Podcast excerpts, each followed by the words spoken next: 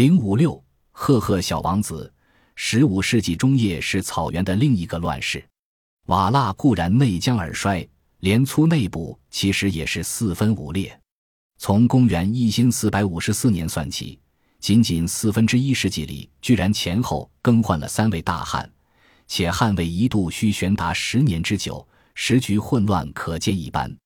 草原厮杀虽说习以为常。但已经因为野先大肆杀戮而元气大伤的黄金家族，如何经得起如此折腾？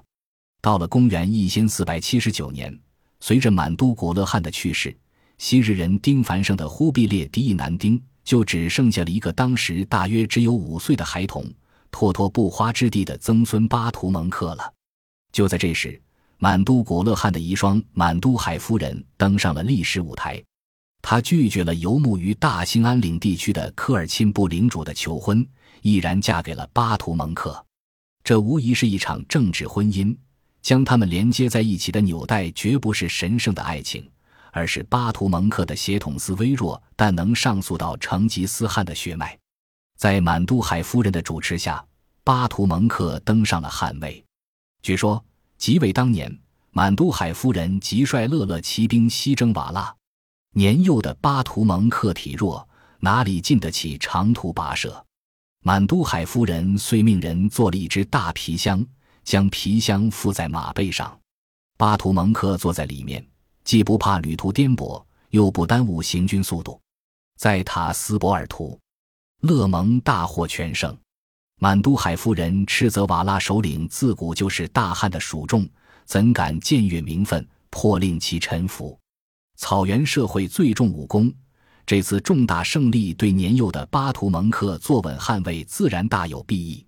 从此，满都海夫人身兼母亲、妻子、辅臣三项重任，成为蒙古族历史上著名的巾帼英雄。成为蒙古大汗的巴图蒙克号称达延汗。关于这个名号，早有学者考证，其实就是大元汗。这倒不难理解。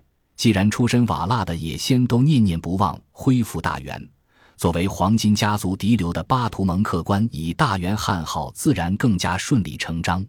对此，《明实录》里也有证据。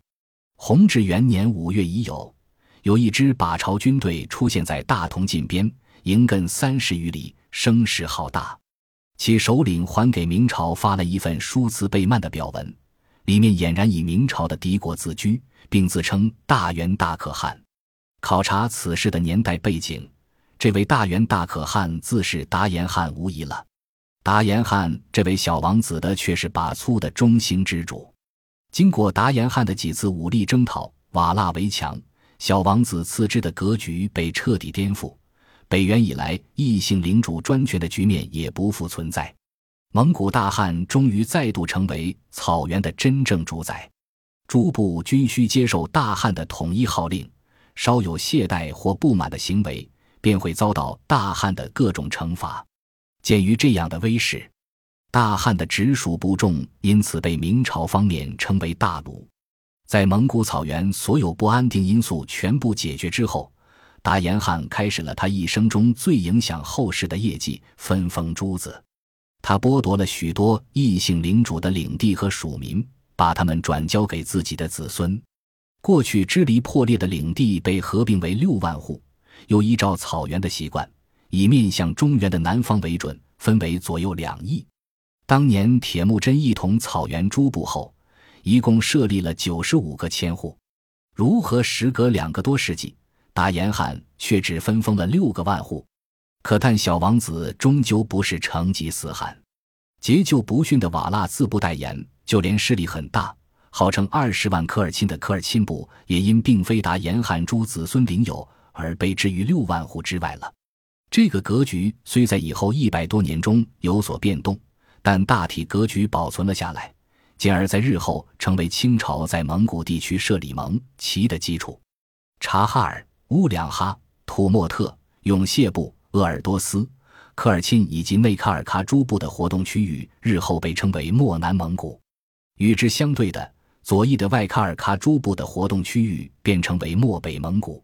即便在今日的内蒙古行政区域图上，仍然能够依稀看到昔日达延汗分封的痕迹。